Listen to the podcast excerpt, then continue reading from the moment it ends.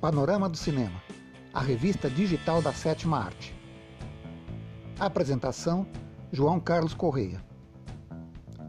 Olá, sejam todos bem-vindos a Panorama do Cinema. No programa de hoje, teremos a crítica do filme Um Dia de Chuva em Nova York, de Woody Allen.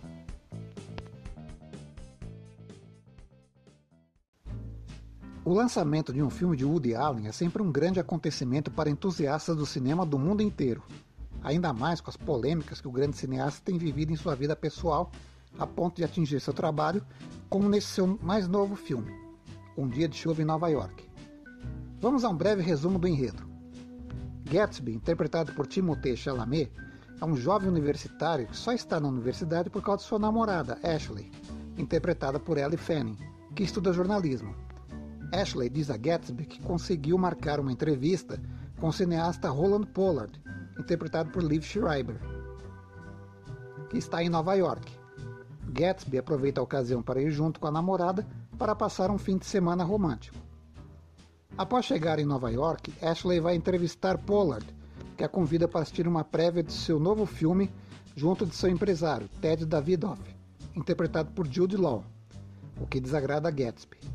Enquanto aguarda a volta de Ashley, Gatsby vai dar uma volta pelas redondezas encontra um antigo colega que está fazendo um filme, precisa de um figurante para uma cena de beijo e convida Gatsby para fazer a cena e ele aceita.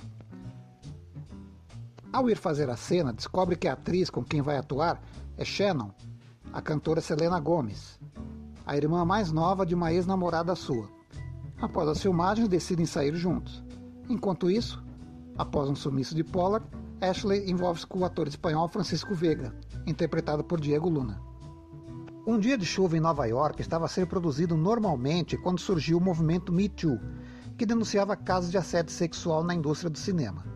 Aproveitando a onda, a ex-companheira de Allen, a atriz Mia Farrow, trouxe novamente à tona uma antiga acusação de abuso sexual contra o cineasta com a filha Dylan.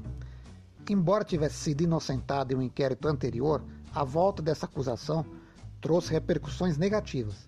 Timothée Chalamet e Selena Gomez doaram o pagamento que receberam pelo filme para a caridade. A Amazon Studios, produtora do filme, apavorada com a polêmica, suspendeu o lançamento do filme por mais de um ano. A Allen entrou com um processo na justiça por quebra de contrato. As partes acabaram por entrar em acordo, e um dia de chuva em Nova York foi liberado para lançamento.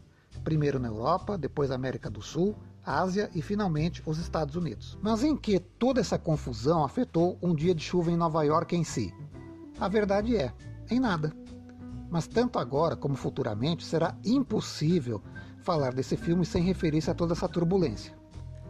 Quando assiste-se Um Dia de Chuva em Nova York, a impressão que fica é de mais do mesmo, com ideias usadas anteriormente, o que pode frustrar os espectadores depois de criar uma expectativa tão grande. Porém, ainda é um filme de Woody Allen, o que já é uma garantia de uma produção acima da média. Woody continua com seu estilo seguro de dirigir, mantendo a plateia atenta em todos os passos do casal de namorados separados por força das circunstâncias. Em uma coisa, o diretor continua insuperável. Mesmo em um cenário chuvoso, ninguém mostra a cidade de Nova York de modo tão bonito quanto ele. Nisso é ajudado pela bela fotografia de seu velho amigo e colaborador, Vittorio Storaro.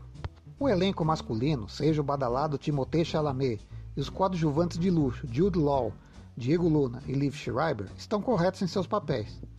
Mas a impressão que me deram foi que eles não sacaram bem o senso de humor aleniano e por vezes pareciam deslocados e até desengonçados. Em contrapartida, as atrizes estão muito bem. Selena Gomes, com sua eterna cara de adolescente bonitinha e bochechuda, surpreendeu-me agradavelmente com uma atuação natural e com boa desenvoltura mas o grande destaque é sem dúvida Ellie Fanning. Ao contrário dos atores, a irmã mais nova de Dakota Fanning sacou e muito bem o senso de humor de Woody Allen.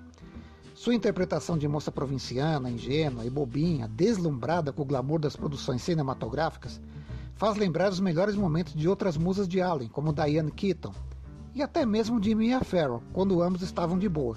Um Dia de Chuva em Nova York é um Woody Allen menor, mas vai agradar ao público em geral, principalmente pelo seu romantismo, um sentimento que Wood sabe passar como poucos.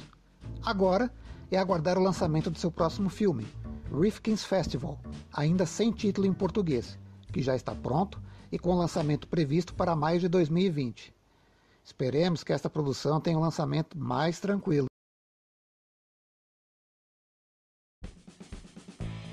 E Panorama do Cinema fica por aqui. Você poderá ver o texto completo da crítica no blog www.panoramadocinema.blogspot.com. Para elogios, críticas ou sugestões, envie um e-mail para panoramadocinema@gmail.com. Espero que tenham gostado do programa de hoje. Muito obrigado por sua honrosa visita e até a próxima.